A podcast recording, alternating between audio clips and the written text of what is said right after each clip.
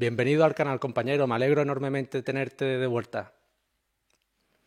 Igualmente, Miguel, gusto de verte a ti, de, saludar a todos tus seguidores y lamentable la situación que nos reúne por, lo terrible que es el, conflicto, pero, pero bueno, siempre una buena oportunidad para tratar de entender un poco más a fondo y saber lo que, o intentar saber lo que está sucediendo.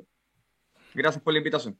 Gracias a ti. Hay que decir que esta es la segunda vez que vuelve, que vienes al canal y la primera entrevista y todas las entrevistas que ha dado en medio se han caracterizado por el rigor, por la seriedad, por la objetividad y bueno, yo por mi parte un placer que estés aquí, tus conocimientos, ¿no? Como profesor también de la Academia de Guerra de Chile, eh, un honor de verdad tenerte aquí, compañero.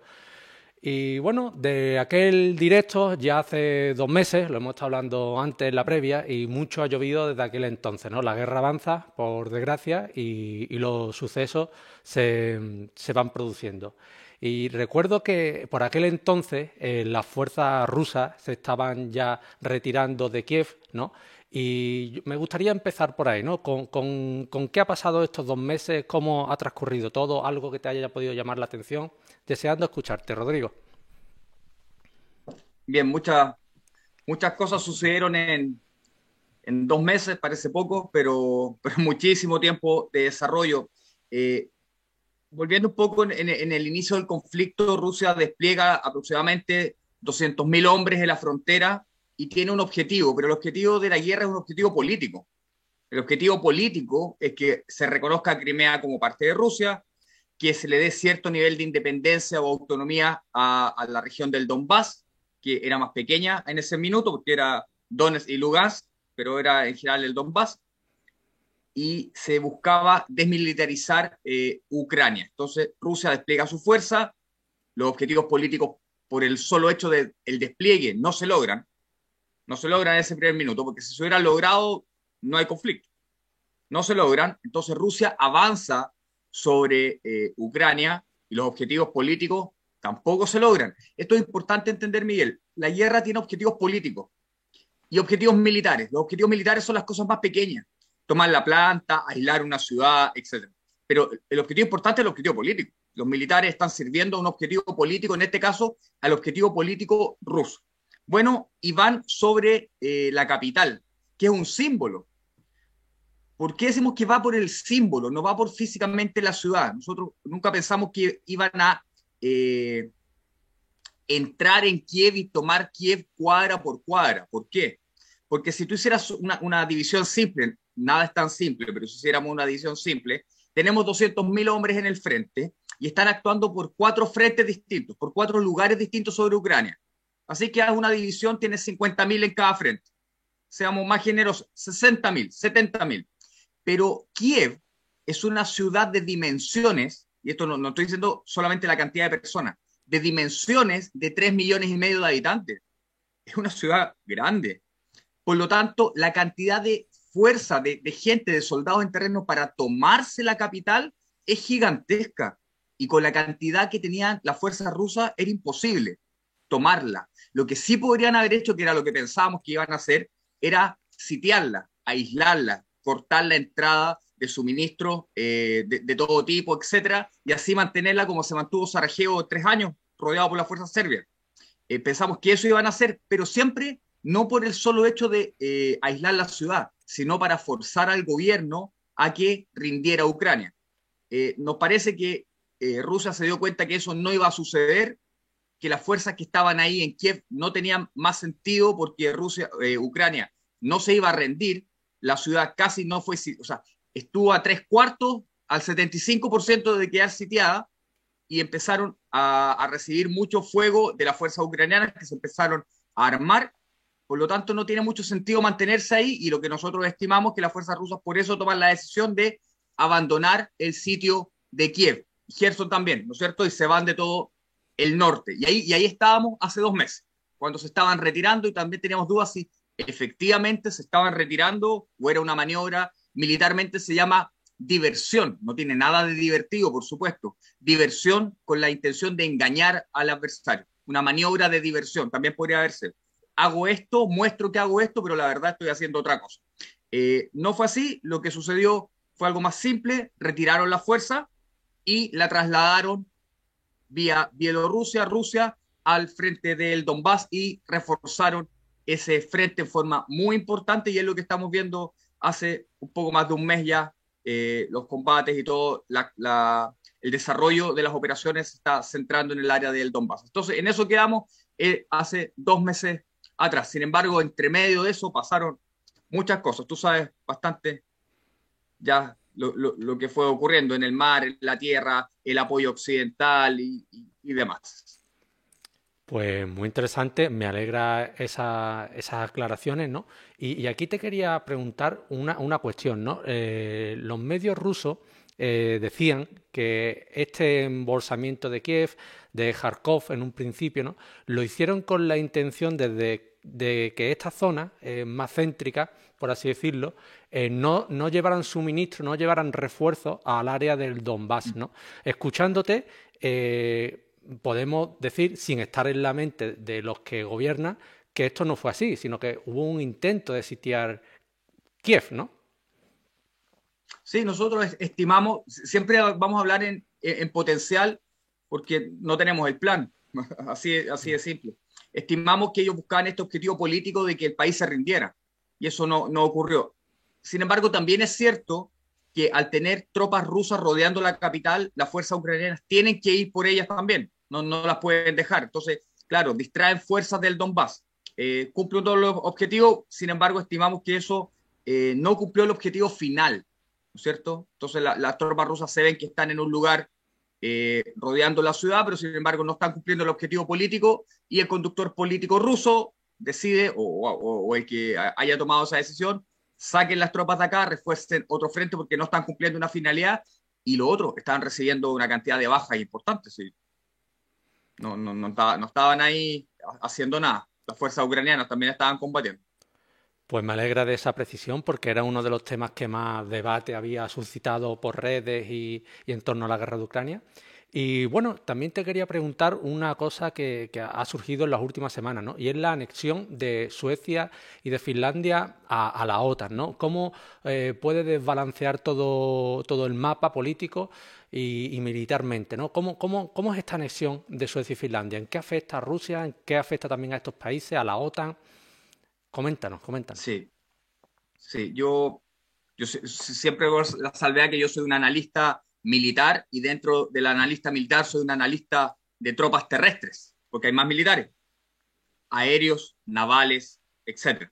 Eh, y, esa pregunta me lleva al ambiente eh, político, de la estrategia, de la geopolítica, entonces voy a hacerlo con, con, cuidado porque no es mi área de especialidad, sin embargo nosotros la tenemos que estudiar para poder entender lo que hacemos eh, con las tropas en tierra. Tenemos que entender lo que está sucediendo para poder, para poder hacernos lo, que, lo que se nos pide que hagamos.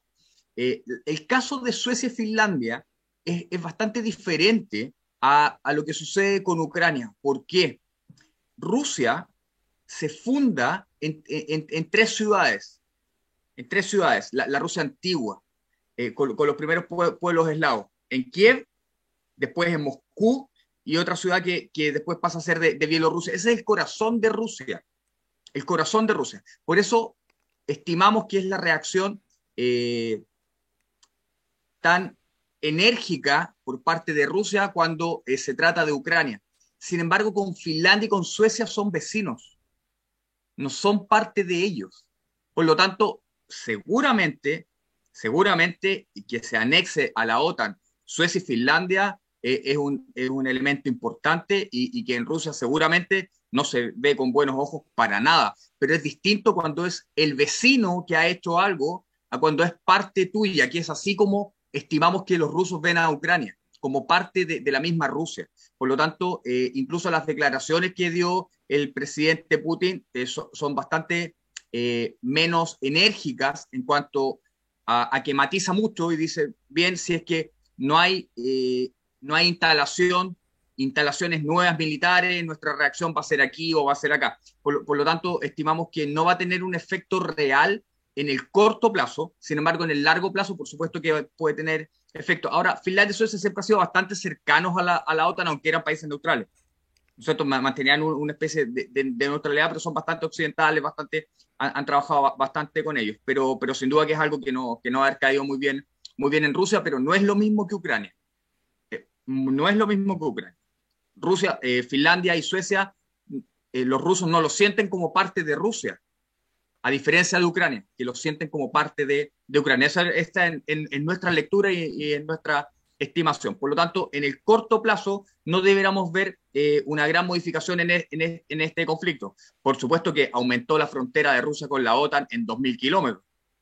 Eso es, eso es la práctica. Por lo tanto, no se debe haber visto para nada con buenos ojos, pero la respuesta es mucho menos enérgica que lo que sucede con Ucrania.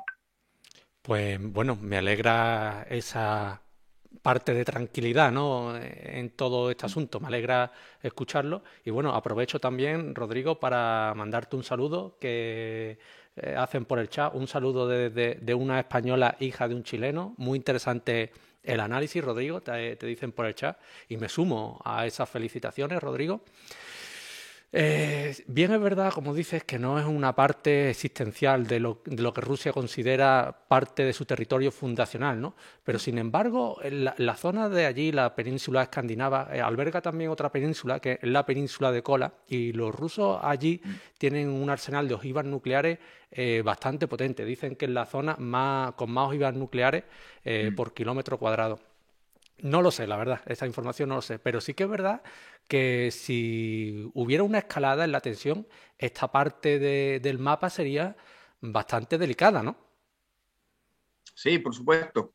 Y, tenemos que ver que está Kaliningrado ahí cerquita, ¿cierto? ¿Y, qué, quién le daba a Kaliningrado? Kaliningrado es una ciudad de 950 mil personas, por lo tanto, una ciudad eh, grande. Eh, le da acceso, ¿no es cierto?, al mar, a Rusia, eh, que es un mar muy frío, etcétera, que no es lo mismo que tener acceso vía vía eh, Mar de Mar Negro, Mediterráneo, Mar Caliente, absolutamente lo hablamos la vez anterior, porque es tan importante Crimea. Acá no tiene ese nivel de importancia, pero tiene una importancia grande también. Pero ahora esa salida va a estar rodeada por países de la OTAN, que antes no lo estaba.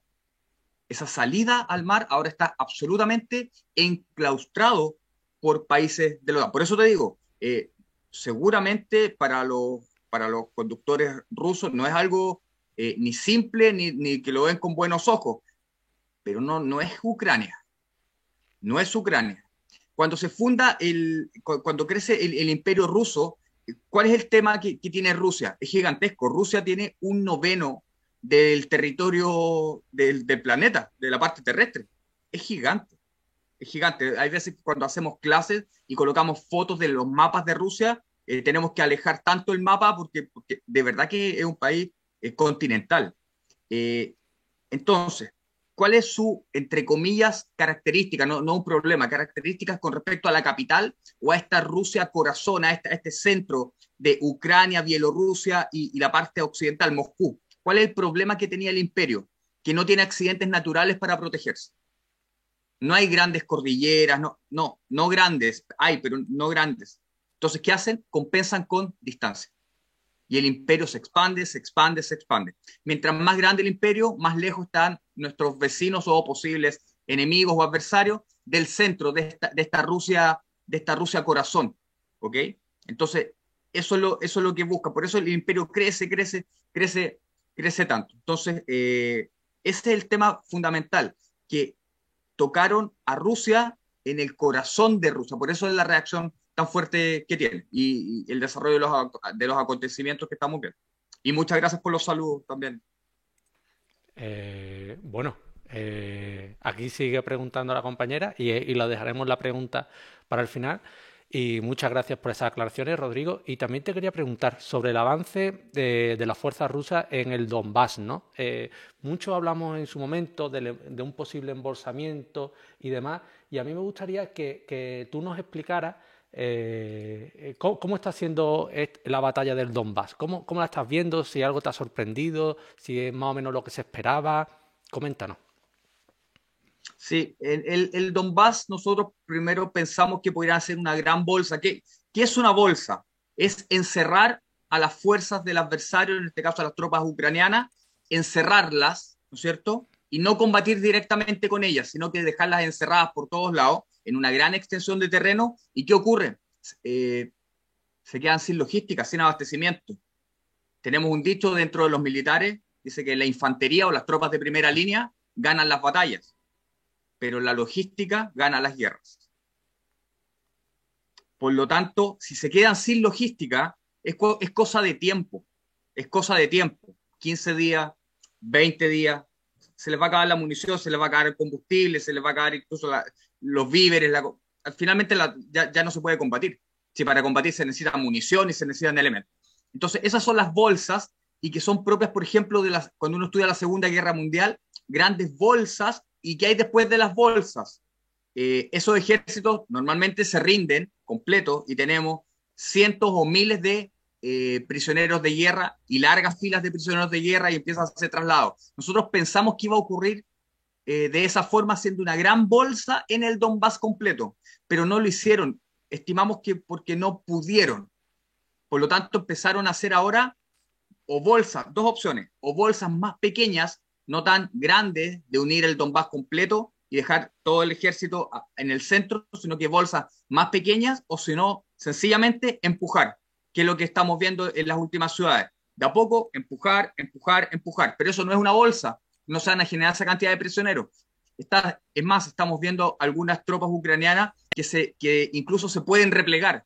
O sea, ven que ya está perdida la posición, se repliegan y se van más atrás a una segunda posición a seguir combatiendo. Si fuera una bolsa, no hay dónde salir porque ya estás encerrado por tu espalda.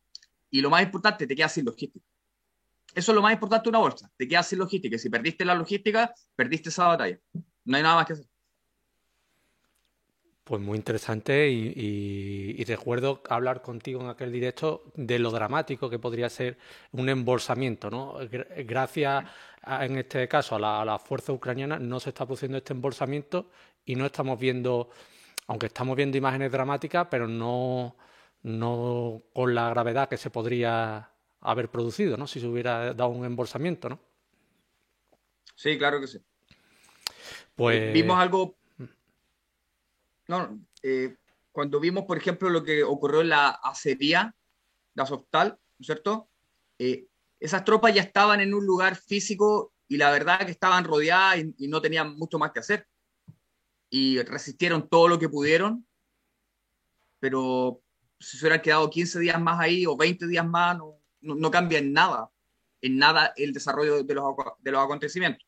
Entonces le dan la orden y finalmente van y se entregan. Eso es algo parecido a lo que podría haber pasado en una bolsa. Sin embargo, aquí están absolutamente rodeados. Las bolsas son más grandes. Son más grandes. No, no están todos rodeándolos a, a, un kilómetro. No, pueden estar a 15 o 20 kilómetros del lugar. El problema es que te deja de llegar toda la logística. Por lo tanto, tú quedas al medio de la nada. Ese es el problema. ¿Y tú crees, mm, tú crees que fue intención de las fuerzas rusas completar ese embolsamiento en el Donbass y que simplemente no le dejaron? ¿O que fue un cambio de técnica? Vamos a empujarlo y, y vamos a echarlo del Donbass. Es, compleja la pregunta, realmente es difícil saber. Eh, nosotros viendo el mapa, porque eso es lo que uno hace, ve el mapa e intentamos interpretar lo que, lo que harían sin embargo, nosotros no somos ellos, tenemos una formación diferente, por lo tanto, hay cosas que podemos malinterpretar con facilidad y nos podemos equivocar. Eh, creemos que inicialmente quisieron hacer una bolsa muy grande, muy grande de todo el Donbass, pero, pero ahora estamos viendo que, está, que están empujando desde el, desde el este al oeste, ¿no es cierto? Están empujando hacia, hacia allá. Eh, no lo sabemos realmente, no estamos eh, seguros, pero, eh, pero sí sabemos que al día de hoy las fuerzas rusas tienen el 20% del territorio ucraniano y antes tenían el 7%. Pues muchas gracias. Yo sé que son muchas veces difíciles preguntas y te agradezco siempre la sinceridad. Y es verdad, lo, comentaba Zelensky, creo que lo ha dicho, ¿no? que en torno al 20% del territorio ucraniano está ya en manos de, de los rusos. ¿no? Bueno, son las guerras, ¿no? Son las guerras. Y, Rodrigo, a mí también me gustaría preguntarte sobre un acontecimiento que, bueno, ya hace más tiempo, pero también fue eh, muy comentado, muy sonado, el hundimiento del Moskva, ¿no? O, como se diga en ruso, ¿no? Pero el hundimiento de, lanzamisiles que había en, el Mar Negro de los rusos. ¿no? Eh, ¿cómo, ¿Cómo fue el hundimiento de este barco? Ah, ¿Fue una catástrofe en términos militares? ¿Fue un golpe letal, por así decirlo? ¿Merma las opciones de los rusos de controlar completamente el Mar Negro? Coméntanos, coméntanos. Sí, eh, nosotros estimamos que el Mar Negro está absolutamente controlado. Absolutamente controlado por la flota del Mar Negro que está ahí o, los, o la, flota rusa que, llegó y que está ahí. Eh, es el buque insignia, no es cualquier buque, es el buque principal que está ahí y seguro es un durísimo golpe para eh, la, armada, la, armada rusa. Eh, a ellos no les debiera haber pasado algo así, pero sucedió. Y sucedió por múltiples factores, fundamentalmente por lo que hacen o el trabajo que desarrollan las fuerzas ucranianas, por el apoyo de inteligencia occidental que le están dando y el apoyo del armamento también. Ahora, es el buque insignia, es verdad, no, a los rusos no les debió haber pasado, eh, y es un golpe a la moral tremendo. Es el buque insignia, no, eh, eh, no les, te aseguro que, que, no es algo desapercibido lo que pasa, es algo gravísimo para, desde, ese punto, desde ese punto de vista. Ahora también es cierto, y es importante, que es un buque del año 79. E, esto es lo que queremos decir Rusia tiene mucha tecnología, por lo que nosotros podemos percibir, muchísima tecnología, pero no en gran cantidad. No en gran cantidad. Entonces, eh, puede que los, buques estén modernizados, etcétera, pero no es un buque del año 2015 o 2000. No estoy diciendo un año, un, buque 2020, no, no me refiero a eso.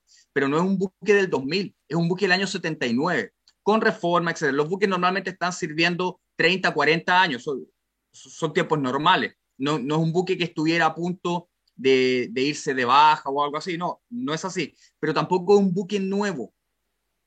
Pero sí tenía tecnología, pero, pero no es la primera línea, sino que están siendo repotenciados constantemente en ese caso. Sin duda es un golpe fuertísimo para las fuerzas rusas en general. Es su buque insignia. O era.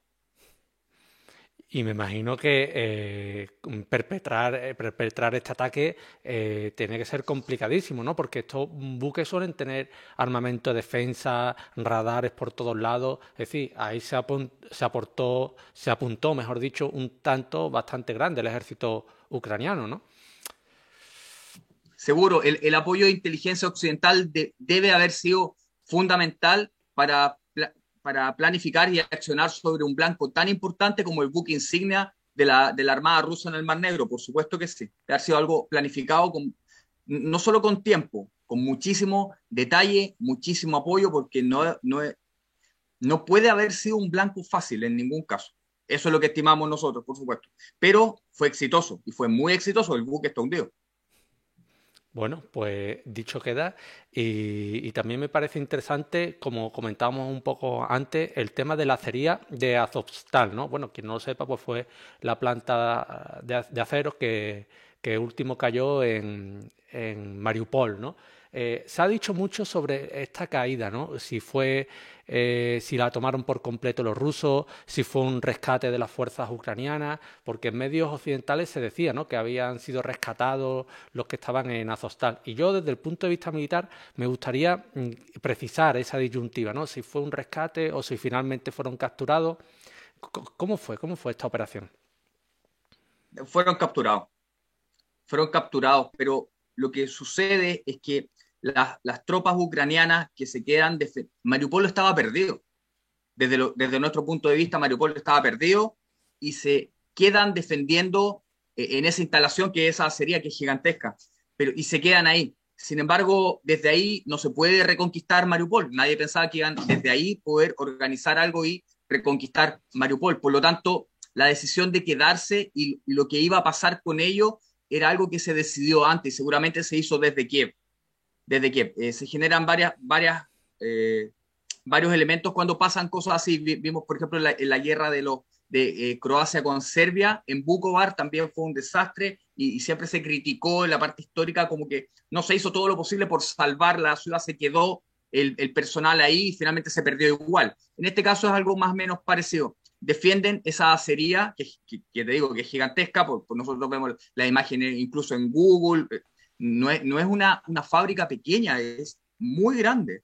Eh, y se quedan ahí, pero de ahí no, no pueden reconquistar Mariupol. Están solamente defendiéndose y están rodeados, por lo tanto el fin es, inevitable. Lo, único que iba a suceder era días más o días, o días menos, pero iban a caer igual, son tomados prisioneros por las fuerzas rusas y los retiran. Las fuerzas rusas declaran que tienen 8.000 prisioneros de guerra.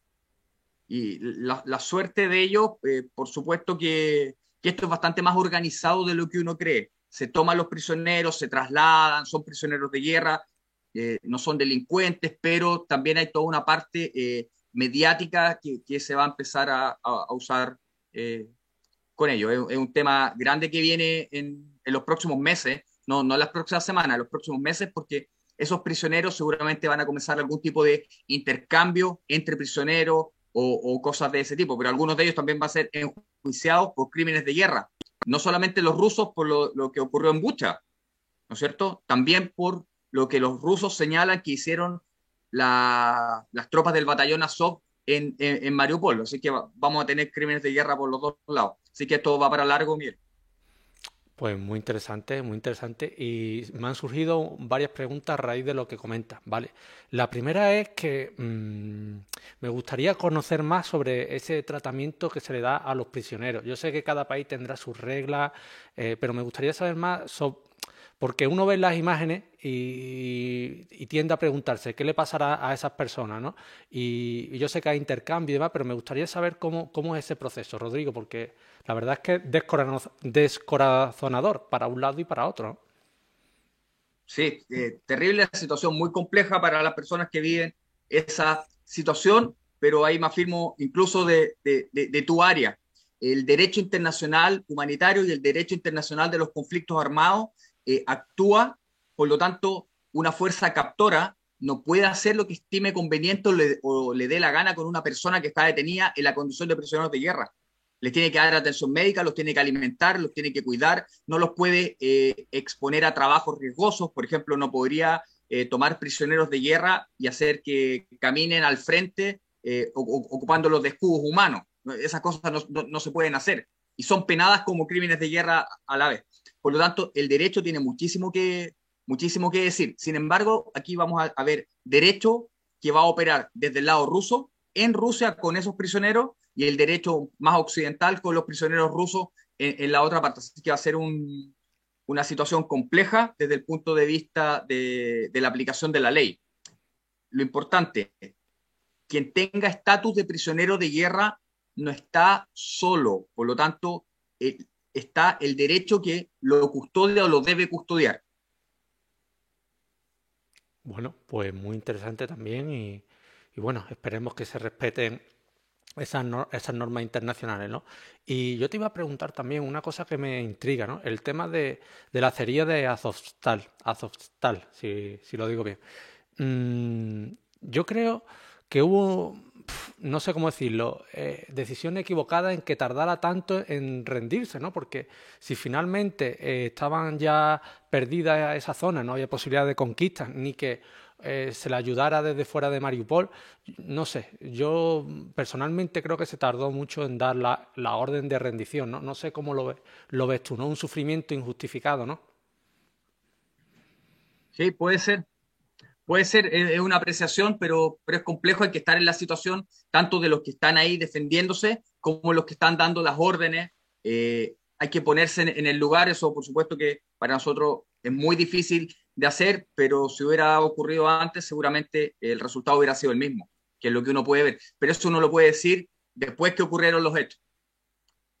Hay que estar ahí para poder tomar esa, esa decisión, pero si esto hubiera ocurrido una semana antes, el resultado hubiera sido, estimamos que prácticamente el mismo. Pues dicho queda, y también me gustaría preguntarte la situación de dos ciudades, ¿no? Eh, si podría producirse lo mismo que en Mariupol, ¿no? Un sitio como en Mariupol, las ciudades de Severodonetsk y Kramatorsk, ¿no? Que son las dos ciudades más grandes que faltan en el Donbass por ser conquistadas por el ejército, digo las más grandes, no las únicas, pero las más grandes. Mm, pero estamos viendo que Severodonetsk está cayendo a una velocidad más rápida de lo que cayó Mariupol, ¿no? Entonces, me gustaría comentar cómo sería la toma de estas ciudades, si finalmente serían tomadas o por, el contrario, si podrían ser defendidas por, Ucrania. Claro, ahí hay, hay varias opciones. Eh, lo primero que pensamos que podría ocurrir con ambas es que se hiciera una gran bolsa y se sitiaran ambas ciudades al mismo tiempo. Eso es lo que pensamos inicialmente que podría ocurrir, pero lo que estamos viendo en la práctica es que el ejército ruso está empujando, está empujando a la primera ciudad que ya estimamos que el 50% ya está en manos, en manos, en manos rusas y va a continuar empujando. Ahora, cuando estoy diciendo em, empujando en un, término poco académico militar, seguramente después voy a aclararlo con, con, los alumnos, pero en general lo que estamos diciendo es eh, estar desde, desde el este en dirección oeste, avanzando sobre la ciudad y no rodeándola. Pero eso también tiene algunos elementos positivos en cuanto a, a la estrategia militar, es que da la oportunidad tanto a los civiles como a las fuerzas ucranianas que puedan salir. Por lo tanto, si continúa el avance, deberíamos tener menos combate de personas que no quieren combatir. Ahora, las fuerzas ucranianas que quieran defender la ciudad, por supuesto que, se van a, a, quedar, pero, pero siempre hay que ver, ¿tiene sentido lo que se está realizando? ¿Contribuye al objetivo político que tiene el conductor eh, político eh, ucraniano? ¿Sirve finalmente o no sirve? Esas son cosas que deciden, por supuesto, el nivel político que ejecutamos los militares, pero, pero siempre hay que tenerlo en consideración eh, me tomo lo que señalabas de, la acería. Bueno, una semana antes el resultado hubiera sido el mismo. El sufrimiento quizás hubiera sido menos o las pérdidas hubieran sido menos. Pero te insisto, hay que estar ahí para tomar es, ese tipo de, de, decisiones. Pero son decisiones de niveles distintos. Los políticos conducen las guerras. Los políticos toman las decisiones. No lo estoy diciendo peyorativamente, estoy diciendo tienen ese nivel de responsabilidad. Por eso nos representan a todos en los, cargos públicos. Eh, y los militares ejecutamos esas decisiones políticas. Lo importante es que estén en línea el accionar militar con la decisión política. Cuando esas dos cosas empiezan a estar eh, o a trabajar en forma independiente, no se llega a ningún resultado positivo. ¿Qué es lo que pasa un, un poco? Estimamos qué es lo que pasa un poco en Kiev. La fuerza militar rodea a Kiev, pero no se consigue el objetivo político. Por lo tanto, la decisión más acertada, estimamos que fue que retiraran las fuerzas rusas de ahí. Incluso lo podrían haber hecho antes, porque recibieron bastante bastante castigo por estar ahí casi inmovilizada. Pues dicho queda, dicho queda y siempre contento de escuchar un análisis de rigor, ¿no? Y explicando todos los detalles que a uno se le escapa cuando ve las noticias y ve lo que sucede. Eh, muchas gracias nuevamente, Rodrigo. Y te quería preguntar también una cuestión, ¿no? Se me quedó del directo anterior y ahora eh, paso a trasladártela. El tema de la de la Z, ¿no? Eh, que se ha visto en todos los tanques, en aviones, y llama la atención ¿no? a personas que desconocemos un poco la estrategia militar y no sabemos si eh, se hizo con la intención de crear un símbolo o si tiene algún significado real, esta Z, la V. Sí, en, la práctica lo, lo, que estimamos, y hay como varias, no, no, teorías, porque no, no, es, no es algo tan, tan profundo, eh, que son las marcas de las unidades desde donde provienen los que provienen del oeste, los que provienen, y las unidades se tienen que marcar. Eh, cuando participamos en ejercicios militares, por ejemplo, en, en los carros de combate, incluso en los vehículos, los camiones, uno habla por radio con, lo, con, los, con los otros vehículos, pero cuesta muchísimo identificar quién es quién, porque están todos iguales. A la distancia, un carro de combate se ve exactamente igual que otro, y hay cientos de ellos en, en, en terreno. Por lo tanto, se hacen algún tipo de marca visual. Por supuesto que con los sistemas de mando y control uno ingresa a un vehículo y adentro hay un computador, más que una radio, una pantalla de computador y ve dónde están, dónde están los, otros vehículos de, mi unidad. Sin embargo, eh, dependiendo si hay o no sistemas de mando y control activos, eh, esa tecnología está o no, o no disponible. Pero siempre se terminan marcando los vehículos en forma visual. Por eso todos los, de, los, los, por ejemplo, con una Z están todos juntos, todos los con, los con V están en otra parte, todos los que están con Z eh, dentro de un cuadrado están, es una unidad. Son unidades y son marcas visuales para facilitar lo que se llama mando y control. Eso ayuda a identificarnos cuando estamos aquí a, a, a 40 metros, saber quién es quién, porque yo puedo hablar con ese vehículo por radio, pero hay veces que uno cree que está hablando con el vehículo que estoy viendo y estoy hablando con otro no era el que, el que estaba. Entonces, la marca visual siempre ayuda. En la guerra de Irak, de repente uno puede ver algún video, eh, van a ver que los vehículos también se marcan. En general, siempre que hay vehículos blindados, tienen algún tipo de marca. Mayores, como, el, como este caso, que son unas grandes setas blancas, Vs o, elementos así, o pequeños, dependiendo. Si son pequeños porque tienen buenos sistemas de mando y control y no se necesitan. Significa que uno ingresa a ese vehículo y tiene una pantalla de computador al interior y sé dónde están todos. Pero si el sistema de, mando y control no es tan desarrollado, uno va, va empleando medios más visuales, incluso banderas, banderas pequeñas me refiero, para poder eh, marcar quién es quién, porque es realmente complicado. Y a eso súmale que el armamento ucraniano, me refiero a los vehículos, a los carros de combate, los camiones incluso, son muy similares al, armamento ruso porque son la mayor parte de fabricación de la ex Unión Soviética. Ahí tengo un dato, el, el, crucero Mosca, eh, el, que hundió, el que se hundió, fue fabricado en Ucrania, eh, física, eh, en la Ucrania actual, pero el año 79 cuando era parte de la Unión Soviética. Por lo tanto, ellos tienen armamento muy similar. Así que todo elemento que les ayude a identificarse va a ser importante. Ese, esa es la, la, la razón más plausible que nosotros tenemos para, las marcas de los vehículos. Pues dicho queda, dicho queda y, es, bueno saberlo porque la verdad es que había, había teorías de todo tipo y, bueno, que si se hizo con la intención de que se convirtiera en un símbolo, en fin, aclarado está. Y también me llama la atención, ¿no? Que muchas veces eh, el enemigo, ¿no? simula estos símbolos para acercarse y, atacar desde una distancia más corta. Hemos visto varios, varios casos en Ucrania y bueno, es paradójico, ¿no? Como esa, esa señal que ayuda a, contactar con el amigo, con el, con el compañero, pues sirve también al enemigo para acercarse más, ¿no? Cuando la simula. Sí, Miguel, tenemos ahí, tenemos dos elementos antes que se, me vaya. Eh, cuando hablaste del símbolo, nosotros estimamos que las marcas de los vehículos meramente son para ayudar a la identificación cercana en forma visual, nada más. Pero el símbolo se, crea, se convirtió en un símbolo. Y cuando traspasa esa frontera y se convirtió en un símbolo, se empezó a replicar ya, no como una, como una mera marca de vehículo, sino que como un símbolo de, que eso es, mucho más amplio. Vimos las preparaciones para el desfile de, de Rusia del 9 de mayo. Eh, finalmente no, desfilaron los elementos aéreos por mal tiempo. Estábamos todos expectantes, queríamos ver ese, desfile, pero vimos el último ensayo general. Y en el ensayo general pasan los aviones en una formación haciendo una Z en el cielo. Entonces, claro, eso ya no tiene nada que ver con, con, marcar vehículos para identificarlos en terreno, sino que se convierte en un símbolo y se empieza a utilizar. Vimos deportistas con la Z, etc. No pasó ni con la O ni con la V que, entendemos que cumplían la misma finalidad porque eran unidades de distintas partes que eran para identificarse, pero la Z se convirtió en un, en un símbolo, en un símbolo. Así que eh, hay un poco de todo. Parte con algo bastante natural para un militar, que es marcar los vehículos para poder ordenarse mejor eh, haciendo nuestro trabajo en terreno, pero ya se convierte en un símbolo y se empieza a usar en forma mediática para, para, otros fines. Pero, pero creemos que ese es el origen y lo que está ahora eh, ya es un símbolo político. Ya. Hacer una Z eh, tiene, están vendiendo en Rusia, en Russian Today vende hasta poleras, eh, no, sé, no sé cómo se dice, pero camisetas, camisetas con, con, la Z, y eso obviamente ya, no es una letra, es un símbolo mediático. Por lo tanto, se utilizan esas cosas también.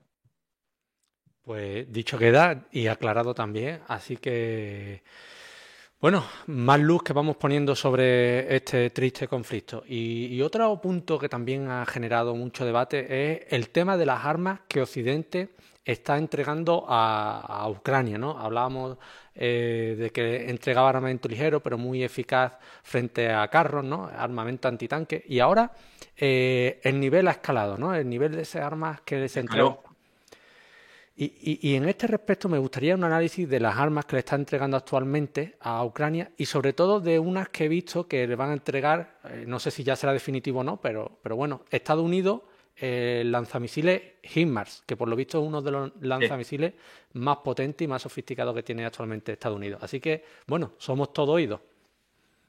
Sí, ahí vimos una, una escalada y un cambio de actitud importante el primer armamento que, empieza a, que empieza a recibir Ucrania es armamento netamente defensivo, para defenderse. y ahí llegó mucho armamento antitanque, antiblindaje, que son misiles, son de alta tecnología, posibilidad de fallo casi cero, muy poco, muy poco, eh, y misiles antiaéreos de muy corto alcance. ¿Para qué? Para defenderse. Pero con ese armamento no se puede recuperar lo perdido. Uno puede evitar que se siga avanzando. En el caso de las fuerzas ucranianas pueden incluso frenar o a lo menos ralentizar el avance de la fuerza rusa sobre su territorio. Pero no podrían reconquistar.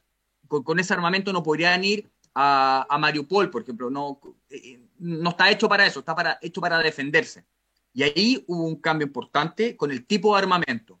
Y ahora le están entregando armamento que es ofensivo, ya no es defensivo, es ofensivo. Y lo primero que se vio es que se está entregando armamento de apoyo de fuego, artillería. Eso puede ser cañones, que son obuses que disparan en una parábola y tienen aproximadamente hasta 30, 40 kilómetros de alcance, y cohetería o misiles, que es lo que está entregando ahora eh, Estados Unidos. ¿Qué es lo que viene después de eso? Eh, unidades blindadas, que también estaba en el tema, y esos viejos tanques soviéticos que andaban en Polonia, etcétera, vimos que se los van a empezar a, traspasar. Con eso Ucrania recién, teniendo ya la parte defensiva cubierta, la artillería cubierta, eh, necesita unidad de maniobra, necesita soldados, muchos soldados en tierra, infantería, y necesita unidades blindadas para poder avanzar sobre las fuerzas rusas. Pero es una empresa tremenda, grande, y por supuesto que no se hace en, una, en, un par de semanas. Por lo tanto, si el conflicto se le sigue suministrando ese tipo de armamento, el conflicto va a escalar a una fase diferente. Rusia va a, va a recibir una contraofensiva. Ucrania no solo se va a defender, sino que va a atacar. Pero eso tiene un costo en tiempo, en dinero y en nivel de destrucción. Por lo tanto, la decisión, volvemos, la decisión es política. Si se le entrega ese armamento a Ucrania, Ucrania es lo que va a hacer. Se va a defender, pero el conflicto va a ser más largo, no se va a, no se va a resolver rápidamente. Eso es lo que te quería señalar. Entonces vimos un cambio muy importante en el, tipo de armamento que se le estaba entregando. ¿Crees que este armamento nuevo que, se le va a entregar y se le está entregando ya a Ucrania puede ser un punto de inflexión no sé si decir para que revierta la situación totalmente Ucrania, pero sí parcialmente. Parcialmente, pero los aleja a ambos de la mesa de negociaciones. Porque Rusia, vimos negociaciones, vimos que después las negociaciones, eh, no, yo no podría decir que fracasaron, porque quizás, esto es importante, quizás las negociaciones se están ejecutando fuera del ámbito de la prensa es, posible. Y uno no lo sabe, entonces no podríamos decir no hay negociaciones, seguramente hay negociaciones, pero no tenemos acceso a esas negociaciones. Eso por un lado. Lo otro que definitivamente no existan negociaciones. Eh, pero si los dos tienen posibilidades de ser exitosos, los aleja a ambos de la mesa de negociaciones. Lo único que podría pasar es que Ucrania eh, diera un golpe tan fuerte a Rusia que lo obligara a ir a la, mesa de negociaciones y eso creemos que, que, no va a suceder, que no va a suceder. Por lo tanto, eh, hay que analizar bien si es eh, efectivamente la mejor salida a este conflicto o no, pero te insisto, eso está en el, en el nivel político y tenemos muchísimos políticos opinando y tomando las decisiones y ellos son los que toman ese tipo de, decisiones. Vimos al, a, Kissinger en, el, en, el, en el foro mundial que dice bien lo, que creemos, lo que él cree, no, no es lo que creemos nosotros, lo que él cree dice lo mejor es que Ucrania ceda territorio a Rusia y se sienten a negociar. Es otra visión, es otra visión, pero te insisto, son visiones de nivel político, yo soy analista militar y dentro de los militares terrestre, por lo tanto no, podría opinar de eso. Obviamente lo tenemos que entender y lo trabajamos para poder entender lo que estamos realizando nosotros como fuerzas militares, pero, pero no es nuestra área de expertise. Yo te agradezco porque sé que muchas de las preguntas que se plantean están en, el límite ¿no? entre lo político y lo militar o directamente son políticas, pero como van tan de la mano, ¿no? pues yo te agradezco ese esfuerzo, Rodrigo, porque, en fin, eh, es complicado todo este tema y, un análisis completo es, muy complicado, pero yo creo que aunque no sea tu especialidad, eh, sí que es verdad que razonas todos los argumentos y yo te lo agradezco porque uno no sabe cómo será 100%, no estamos allí, no estamos en las cabezas de las personas que lo están dirigiendo, pero sí, hombre, sacamos nuestras conclusiones y yo te lo agradezco, de verdad, compañero. Y, también me gustaría hacerte otra pregunta, ¿no? El tema de, la creación de Nueva Rusia, ¿no? O Novorossia, que, que se están diciendo, ¿no? Es algo también que mm, está en la cabeza de, los políticos, ¿no? No sabemos eh, la intención final de, los dirigentes políticos, pero sí eh, por la perspectiva militar, ¿no? Como mm, del norte se fueron los, rusos, pero del sur, de la parte de Gerson, por encima de Crimea y demás, sí que estas posiciones no la han abandonado. Y, bueno, me, gustaría conocer tu opinión, si estas fuerzas que están allí tienen mm, la intención o el asentamiento de quedarse a, perpetuidad o durante más largo tiempo. ¿Tú, qué opinas de, este aspecto? Nosotros creemos que se van a quedar por bastante tiempo. Eh, ya sea más que para defender, para ocupar y marcar y eh, llevar a efecto el concepto de soberanía. Eh, la soberanía se entiende, ¿no es cierto?, como la, voluntad libre de un pueblo, pero esa voluntad hay que protegerla. ¿Y cómo se protege? Con fuerza armadas. Por lo tanto, cuando, cuando esa soberanía está en duda, eh, va a haber una presencia mayor de fuerza armada. Nosotros estimamos que eh, la presencia militar, si es que el conflicto termina como, como está ahora, que Crimea absolutamente bajo control ruso, unido con el Donbass vía eh, Mariupol, ¿no es cierto? Melitopol, Mariupol, todas las ciudades que están ahí, y el Donbass, no sé si todo, pero parte importante eh, de, con una clara eh, protección de Rusia. Esa protección se va a materializar en, fuerzas en terreno. Por lo tanto, vamos a tener fuerzas ahí por, por, bastante tiempo. Si es que, si es que los acontecimientos siguen lo que estamos viendo el día de hoy. Sin embargo, si Ucrania reacciona y organiza un contraataque eh, o una operación ofensiva real, porque lo que hacen ahora es contraatacar pequeñas acciones en algunas partes para distraer, para distraer fuerza, pero no tienen capacidad de retomar una ciudad completa. Porque ¿qué les falta? Le falta unidad de maniobra, le falta infantería, le falta carros blindados, le falta artillería, que es lo que está llegando ahora, etcétera. Entonces, eh, como está ahora, está, eh, es, complejo, es complejo saber qué va a pasar, pero creemos creemos eh, que Rusia va a mantener eh, Crimea, que parte importante del Donbass, si es que no todo el Donbass se va a mantener bajo eh, la, tutela, a lo menos, si es que, no, si que no, no ingresa definitivamente a la Federación de Rusia, pero bajo la tutela con, con un protectorado, o podría ser con una república pseudo independiente, pero lo que sí va a haber, va a haber mucha fuerza militar en el área, eso, eso es más o menos seguro la presencia de fuerzas militares en el área va a ser seguro independiente de lo que vaya ocurriendo en el conflicto, en esa área. Pues dicho queda y aclarado, aclarado. Eh, veremos a ver, ¿no? Yo también me gustaría hacer un énfasis para la gente que nos está viendo ahora y para la que nos vea después, que el análisis mm, es con la situación actual, ¿no? Lo que estamos viendo ahora. Es muy difícil, ¿no? Adivinar el futuro. Pero, pero bueno, mientras se razonen las cosas y demás, eh, es un llamamiento también a, la argumentación, a la argumentación razonada. Y Rodrigo, hay otra cosa que también mm, me han preguntado por, distintos canales y es el uso de armas, no voy a decir secreta, porque a lo mejor eh, hoy en día que haya armas secretas no es tan normal como hace eh, años, ¿no? que todo era más secreto. Hoy en día está la prensa, eh, los medios de comunicación, las filtraciones, pero preguntaban sobre la posibilidad de que Rusia tenga armas secretas que desconozcamos, ¿no? ¿E-, ¿Es esto posible? ¿Tú, tú qué opinas?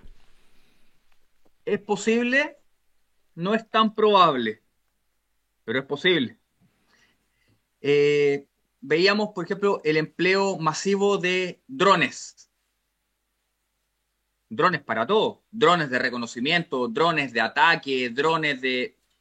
Bueno, seguramente la tecnología va a ir a, hacer que esos drones o intentar que esos drones no vuelen más de alguna forma, eh, mira, eh, eh, esto es casi terrible lo que te voy a decir, pero los periodos de, o uno de los periodos de mayor desarrollo tecnológico son los periodos de guerra, porque llevan al ser humano a situaciones límite y los van haciendo desarrollar nuevos elementos. por ejemplo, el, creador de las bombas B2 en la Segunda Guerra Mundial terminó construyendo el Saturno 5, que es el, cohete más grande que, que puso en órbita eh, una, una, nave para ir a, la Luna. Eh, o sea, empezó muy mal y terminó haciendo otra cosa. Eh, lo, lo, que te quiero decir es que desarrolla mucha tecnología. Por lo tanto, hoy día está el auge del dron. Pero ese auge del dron fue para responder a una necesidad previa. Hoy día está el auge del dron. Después, seguramente se va a inventar algo para bajar esos drones y que no puedan volar. Y ahí va a ir eh, desarrollándose el tema. Pueden haber armas secretas, pero, pero mira, Rusia tiene poder nuclear de, distinto nivel, estimamos que no lo va a emplear. Eh, lo, que sí nos genera Rusia con estas armas como secretas y nuevas, por ejemplo, es el empleo de, la Fuerza Aérea. No se ha visto con la fuerza que nosotros esperamos que iba a actuar un país que tenga esa, esa capacidad. No, no la hemos visto actuar en la forma que pensamos que iba que iba a actuar. Quizás no tenía tanto como pensamos que tenía. Es una opción también. Bueno, también se puede ver desde ese punto de vista, ¿no? Eh, que nos sorprendan para con armas que no se habían visto, que nos sorprendan eh, usando más o menos las armas que tienen, ¿no? Eh, se puede coger desde las dos perspectivas y me parece muy interesante. Así que dicho queda. Y también me gustaría hablarte de un arma que está causando mucho estrago. Yo sé que tú eres militar eh, terrestre, pero eh, el tema de las minas de profundidad, ¿no? Porque están causando mucho revuelo, que no se pueden salir los barcos, que hay riesgo de que mm. barcos explosionen. Y me gustaría que me comentaras un poco cómo funcionan estas, estas armas. Bien, las minas se, se hace un paralelo, se hace una analogía así de que se, que se siembran en, en tierra y se colocan literalmente se, se, cava un agujero, se coloca la mina, hay distintos tipos de minas. Las minas en el mar cumplen más o menos la misma finalidad, bloquean puertos, se colocan, son unas grandes bolas de, hierro con, explosivos, con sensores, algunas de ellas son magnéticas, se pegan y, y, detonan. Ahora hay que ver bien quién está ocupando las minas y para qué. ¿Para qué son? Para bloquear, para negar el acceso a algún lugar. Eh, se deben colocar y se deben sacar. El problema ocurre cuando se colocan una cantidad, 40, 50, y después se recuperan 45 y faltan 5. Eh, eh, eh, el mar es, un ambiente agreste, por lo tanto hay, hay mareas, hay tormentas, hay cambios, puede generar un gran, gran problema. el tema es, ahora, el tema de las minas no es quién las colocó. Nosotros podemos tener una estimación de quién colocó o no las minas. El problema es que ahora las minas, algunas están flotando y están saliendo hacia Turquía, ¿no es cierto?, al Bósforo, y, nadie quiere terminar con, minas en ninguna parte porque son extremadamente peligrosas. Es una gran cantidad de, explosivos. No, no va a ser un, pequeño daño a un buque, lo va a hundir. Lo va a hundir. Y con la pérdida de vidas humanas, etcétera. Por lo tanto, es una gran cantidad de explosivos. Es un tema muy, muy delicado que está ahora aconteciendo. Y lo que, lo que hay que intentar hacer es recuperar esas minas. Primero ver cuántas se colocaron, cuántas faltan, si es que se colocaron en forma ordenada o no.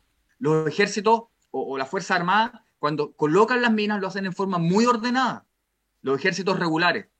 Hay como campos de minas, uno sabe, aquí hay 70 minas y, ok, y se, se siembran y después se levantan. Pero eso de los ejércitos muy regulares y muy ordenados, muy disciplinados. Cuando los conflictos se salen de las manos, por decirlo de alguna forma, y se abren los almacenes y gente eh, tiene acceso a estos elementos, en Bosnia hay, hay minas hasta en los patios de las casas. Y nadie sabe cuántas hay, etcétera. Por lo tanto, esperemos que no esté ocurriendo algo así ahora en el mar. Porque en la tierra es complejo y en el, en el mar también. Pueden quedar, Miguel, por años ahí, dando vueltas. Por lo tanto, eh, es una situación compleja. Pues dicho queda, y a mí la verdad es que las minas, yo que sé, tanto terrestres como marítimas, me parecen una de las armas más, más, más inhumanas, ¿no? Porque, como tú bien dijiste la otra vez, no, no discriminan, ¿no? no eh, eso es, eso es. Y... Bueno, disculpa, por eso las minas antipersonales están prohibidas. Tratado de Ottawa, no se pueden usar minas antipersonales, prohibidísimas. ¿Por qué? Porque se coloca la mina y pasa un soldado, la mina detona, cumple su finalidad, ¿ok? Terrible, pero cumple su finalidad pero pasa un niño y también detona, pasa una persona, pasa un animal, también detona, entonces no, no tiene la capacidad de discriminar. Por lo tanto, todo lo que no tenga capacidad de discriminar sobre si es o no un combatiente, no se puede usar. Y el problema de las minas ahora en el mar es que esas minas, si son, por ejemplo, si son, depende del funcionamiento que tenga, pero si son magnéticas, se van a pegar al casco de, otro buque y pueden detonar. O un buque las puede impactar y van a detonar. Da lo mismo el buque que sea.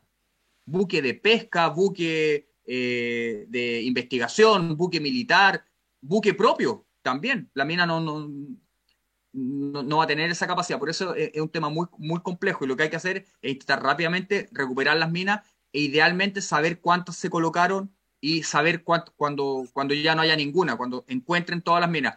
Ojalá, Miguel, porque si no, eh, van a quedar minas dando vueltas. Es probable que queden minas dando vueltas. Pues me sumo a tus palabras y, que ojalá... Y sabes también lo que pasa, y yo, veo en, que ha pasado en otros conflictos, que bueno, la guerra durará lo que dure, ¿no? Pero las minas van a condenar ese territorio si no se retiran. Es decir, ha podido terminar la guerra hace 20 años, pero nosotros seguimos teniendo minas aquí y puede pasar un inocente. Y es que eso es otra de las cosas, que además de no discriminar, condenan un territorio, bueno, que ya cada vez se, ha desarrollado más, mm, más mecanismos antimina y, y, detectores antimina, ¿no? Pero mm, no está libre un territorio que ha sido minado de 20, 30, 40 años. En África pasa mucho. Bueno, veremos, veremos el, transcurso. Y yo también te quería preguntar, yo sé que la siguiente pregunta es complicada, eh, no, lo siguiente, y, yo si no me la quisiera responder, no la había notado, no la había notado en, los diálogos, pero mm, se me ha ocurrido ahora hablando contigo, el tema de Bucha, ¿no? Eh, la carnicería de Bucha, ¿no? Aquí hay información de todas clases, las sensibilidades están muy a flor de piel, ¿no? Y entonces yo, de verdad, libertad para responder, no responder, lo que tú quieras, pero ¿tú qué opinas de las informaciones que llegan de lo ocurrido en Bucha? Uh, ese es un tema para poder hablar en extenso de las informaciones. Pero primero empecemos por los efectos. ¿Qué ocurrió luego que tuvimos conocimiento de Bucha? No lo voy a calificar todavía, después voy a entrar. Cuando tuvimos conocimiento de Bucha, se cortaron las negociaciones públicas a lo menos. Ese fue el minuto donde se, corta la negociación. ¿Y por qué? Porque tú no vas a negociar conmigo si yo soy un criminal de guerra. Significa que no respeto ninguna norma del derecho internacional, que no tengo un respeto por la vida humana en ninguna condición, porque lo que, lo que decíamos, los prisioneros de guerra tienen derechos, son combatientes, tienen derechos, no, no se les puede torturar, no, hay que darles de comer, hay que atenderlos, etc. Eh, eso hace la fuerza, cuando los conflictos se descontrolan, empieza a, pasar esto. Entonces, ¿cuál fue el efecto de los crímenes de guerra en Bucha? Fue que corta la negociación y se acaba, por lo menos la negociación pública, como te digo, eh, nos estimamos, siempre hay algunos niveles de negociación, eh, políticas, económicas, puede que se estén dando y que nosotros no sepamos, puede que se estén dando y, nosotros no sepamos. Ahora, con respecto a, los crímenes, los civiles son civiles y no son combatientes, no se les puede atacar.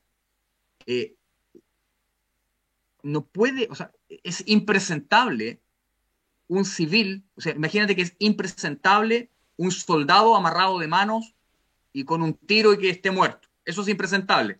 Imagínate un civil, peor aún. Pero a nosotros sí nos llama la atención lo burdo, lo... Es que eso no se hace. Todos saben que no se puede todos sabemos que es un delito. Eh, ¿Me entiendes? La forma de hacerlo, presentarlo, dos opciones. O, la unidad rusa que estaba estaba muy desesperada y atacó a los civiles, una opción. Eh, otra opción es que era una unidad muy mal entrenada, también podría haber sido. U otra opción es que no sea tan así lo que ocurrió. Y estamos viendo solamente una cara de la moneda. Por lo tanto, eh, hay que tener bastante cuidado con lo que uno ve. Yo no digo desconfiar, hay que tener algún nivel de desconfianza de todo lo que, lo que estamos viendo en, todos los medios. Todos tienen líneas editoriales, etc. Eh, pero siempre hay algo de verdad. En todos hay algo de verdad. Es responsabilidad nuestra, lo que pasa es que es trabajoso realizarlo. Pero es responsabilidad nuestra ver distintos medios y tratar de formarse una opinión, no quedarse con el primero o el segundo, porque cuando veo solamente una cara de la moneda, después me convenzo que esa es la realidad y puede, puede que esté equivocado. Eh, Bucha, muy complejo, el efecto internacional corta las negociaciones. De ahí se paran de la mesa y no vuelven más, por lo menos en forma, en forma pública. Y lo que, lo, a lo menos lo que tenemos por evidencias gráficas, impresentable. Eh, fosas comunes, gente enterrada en la arena, amarrados. Eh, pero, pero también puede, puede que haya algo más ahí que, que, se esté exacerbando el, el, evento, que también se esté utilizando. También, también puede ser, también puede ser. Una mezcla de todo. Nunca es blanco y negro, Miguel. Nunca es blanco y negro. Siempre hay un tema. Y lo, y lo que tú decías de las, de las marcas, eh, regla número uno de la guerra, el engaño. La, regla número uno es engañar al otro. Si lo logran, lo, estoy diciendo en, el, nivel más alto, si lo logra engañar, las fuerzas tienen que combatir menos. Porque pensaron que iban por la derecha y fueron por la izquierda, por decirlo de alguna manera. Y las fuerzas se movieron. Por lo tanto, el engaño en la guerra es la regla número uno. Siempre es así se hace algo para que el otro piense que entonces va siempre el engaño. El engaño es, parte, es, parte de la, es la parte más importante. Más que, más que la cantidad de fuerza. El poder engañar está presente en toda operación militar. La operación de engaño es fundamental. Entonces lo que tú nos contabas que acercarse con el símbolo siempre está. Siempre está. Ahora, hay líneas, hay líneas que no se pueden cruzar. Yo no puedo colocar tropas en una ambulancia, es un delito, se llama perfidia. No puedo transportar tropas en aviones civiles. No puedo ocupar elementos civiles o, militares que no estén de uniforme. No, lo puedo hacer. Hay líneas, o sea, el engaño tiene, tiene, tiene límites. Ahora, esto no, es juego, la gente se, muere por esta cosa, Entonces hay que tomarlo súper serio, muy serio, pero también entender lo que los países ponen en juego. ¿Por qué van los países a la guerra? por, cosas que estiman de, propios de su supervivencia.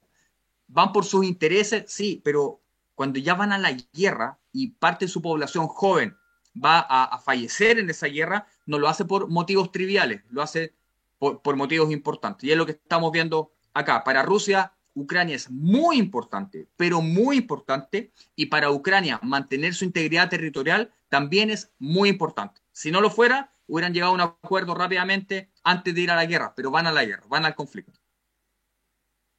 Pues ni una, ni una coma que añadir a, la exposición y, bueno, gracias nuevamente por la explicación porque lo de Bucha, bueno, pues ha generado mucha controversia y, está bien la aclaración, está bien la aclaración.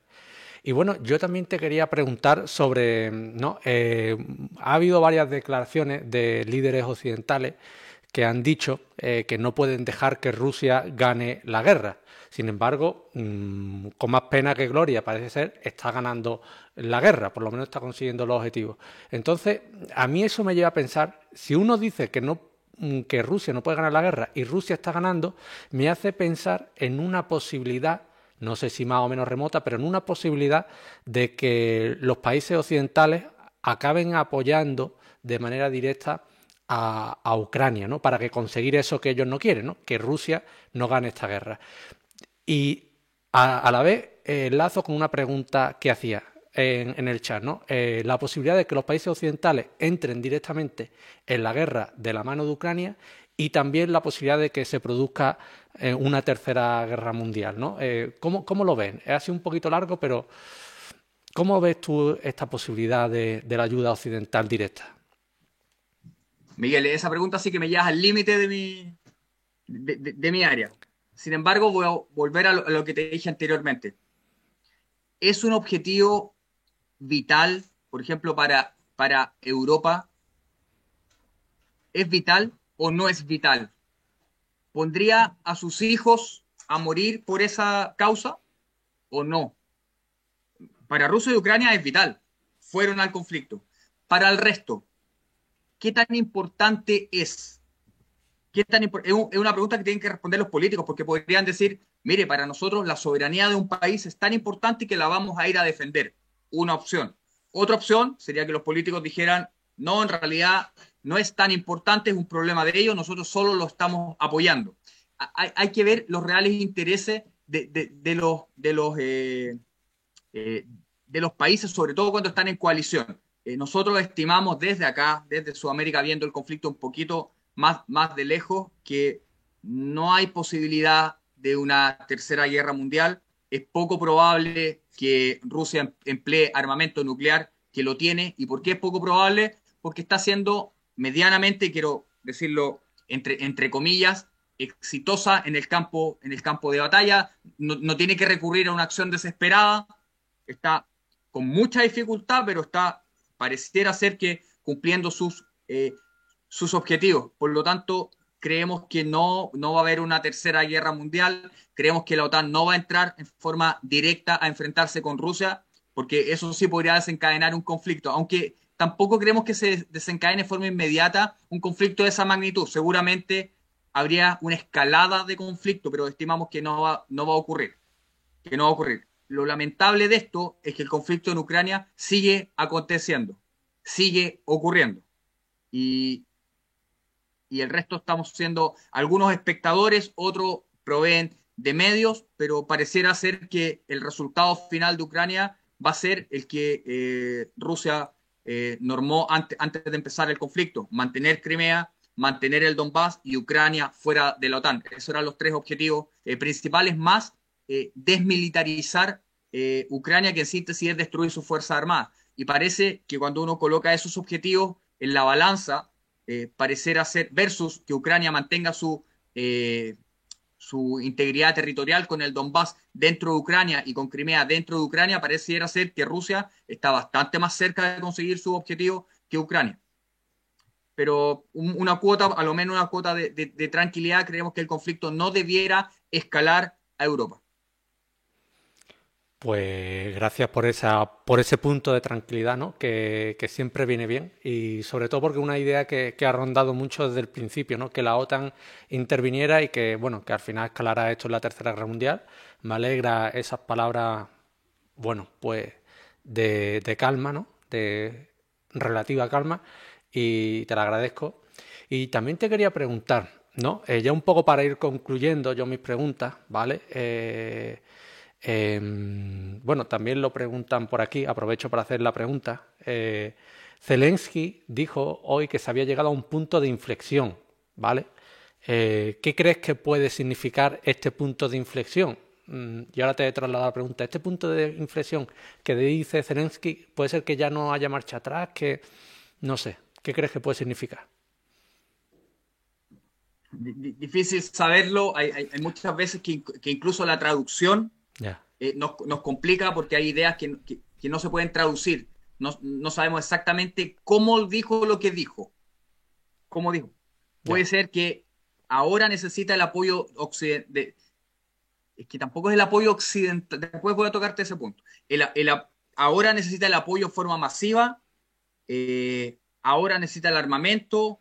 O ahora, o es un mensaje para sus soldados que ahora tienen que resistir o, ya no pueden resistir, no, no lo sabemos en realidad. Lo que sí hace un llamado a recibir más apoyo, eso, eso en general. Eh, también se realizó cuando se pedía, ¿te acuerdas cuando se pedía la zona de exclusión aérea? Y, y lo, se pedía insistentemente, pero eso hacía que la OTAN entrara en conflicto directo con Rusia y la OTAN no va a entrar en conflicto directo con Rusia. O a lo menos va a hacer todo lo posible porque eso no ocurra, porque el costo de entrar en conflicto directo, dos, la OTAN por un lado y Rusia por otro lado, son dos gigantes, eh, no, no, va a ocurrir nada positivo. Por lo tanto, eh, se va a intentar evitar. No, no sé específicamente a, quién se refiere el presidente Zelensky, pero debe estar muy complicado en, en estos momentos. Porque el armamento que llega o las tropas que llegan no es algo inmediato, es algo que se demora bastante tiempo y él seguramente está viendo cómo su país está siendo absolutamente eh, devastado. Pues dicho queda, dicho queda, y, y esa pregunta del, espectador, pues yo creo que está más que contestada. Es difícil siempre saber lo, que uno piensa o con el sentido que dicen las palabras, pero sí que tiene mucho sentido lo que comenta Rodrigo. Y bueno, yo para ir concluyendo, me gustaría trasladarte, eh, bueno, con la dificultad que tiene anteponerse al futuro, pero mm, ¿tú cómo crees que terminará el conflicto de Ucrania y si hay o si sigue habiendo posibilidad a, una negociación, a un acuerdo con la finalización del conflicto. ¿Tú qué opinas? ¿Qué va a terminar todo, todo esto? el conflicto va a terminar sí o sí en una mesa de negociación con el estamento político poniéndose de acuerdo, no, no, no los militares, con el armamento político. Pero para que eso pase, falta bastante tiempo. ¿Cómo nosotros creemos que va a finalizar? Creemos que Ucrania eh, en la práctica va a perder Crimea, que ya lo tenía ocupado por fuerzas rusas. Lo que pasa es que los ucranianos podían ocupar Crimea y ahora ya no pueden ocupar Crimea. Y con el Donbass prorruso y absolutamente con tropas rusas en, el sector y creemos que en el corto plazo, cuando te digo corto plazo, en los próximos cuatro o cinco meses, no, no estoy diciendo en la, próxima, semana, eso así. Y hay otro elemento importante. Creemos que Ucrania no va a entrar a la OTAN.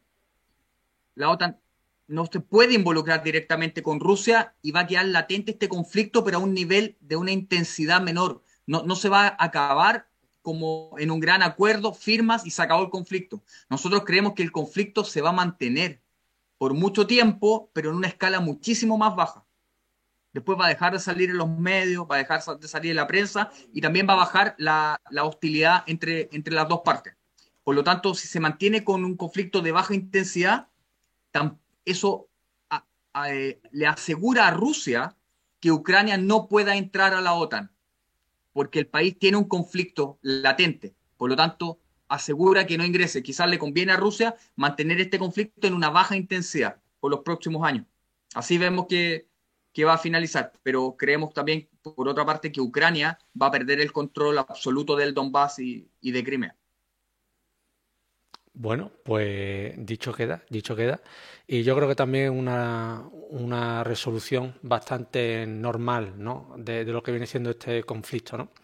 Y bueno, yo bueno, mm, te remito a lo que dicen también aquí por el chat. El teniente Gallardo es de lo más brillante que he escuchado, algo a lo que me sumo.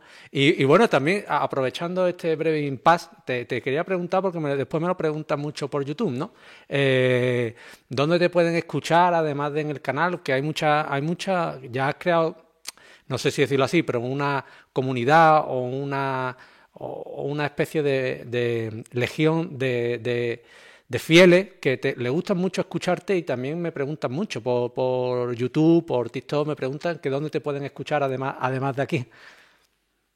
Sí, lo, lo, que, lo que sucede es que, que, en este caso yo estoy representando a un, a un, tremendo equipo de trabajo que son los profesores de la Academia de Guerra del Ejército. Eh, soy el que está hablando, pero sería tremendamente injusto que yo tuviera algo porque entre, entre todos nos vamos preparando y tenemos distintas áreas de interés, unos ven inteligencia, otros ven la logística, nos reunimos todos los días, es un tremendo equipo, yo, yo estoy hablando.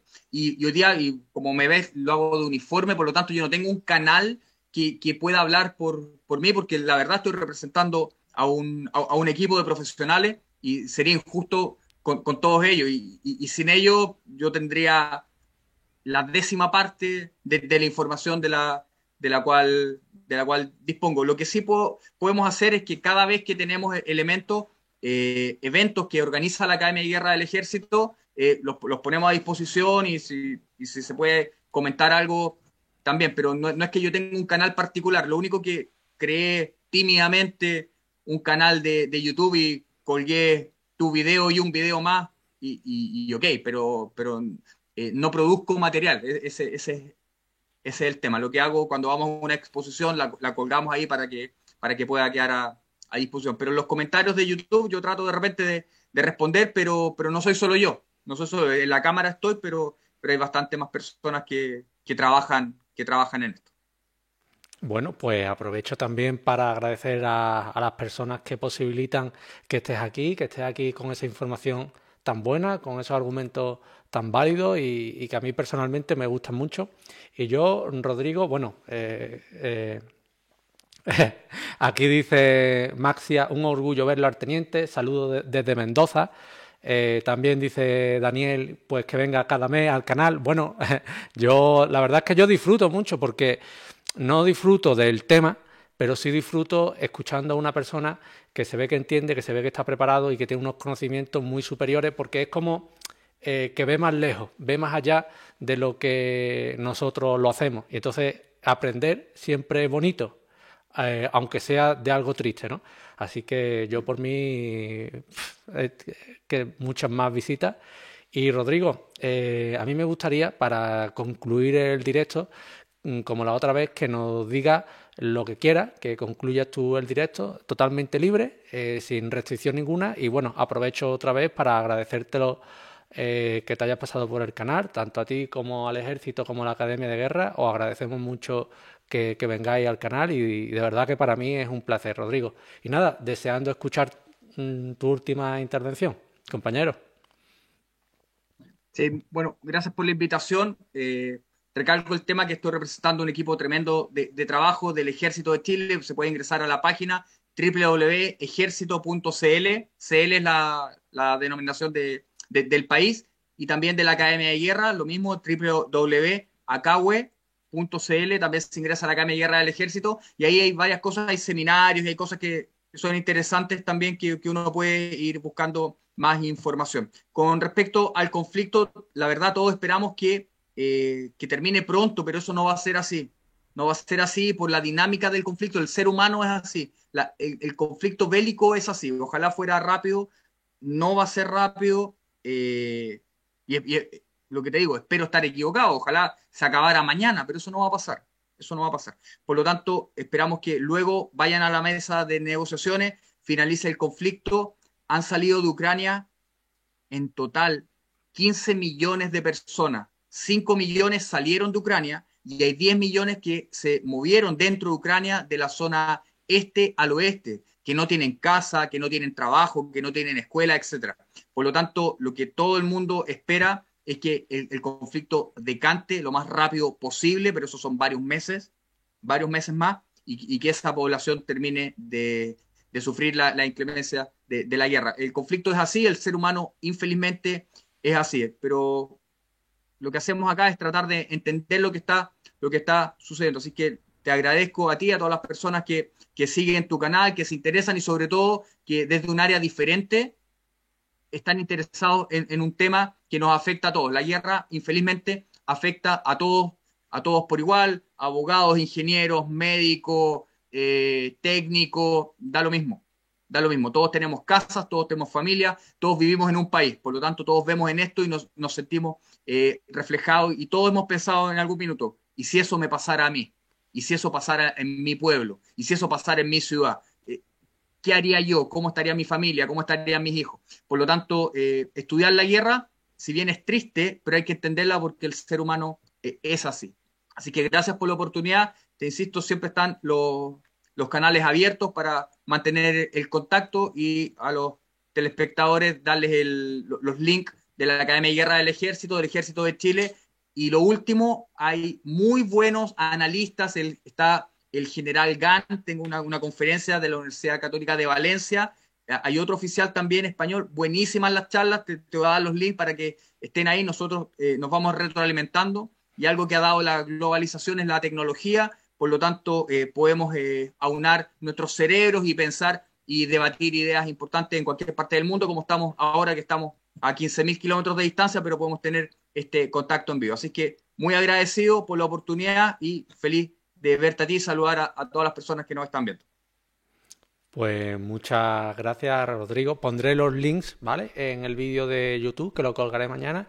Y nada, compañero, que un gusto volver a verte y lamento que sea para, para estas cosas, pero también contento de que seas tú, ¿vale? Rodrigo, un fuerte abrazo. muchas gracias. Ok, muchas gracias, adiós. Hasta luego, familia.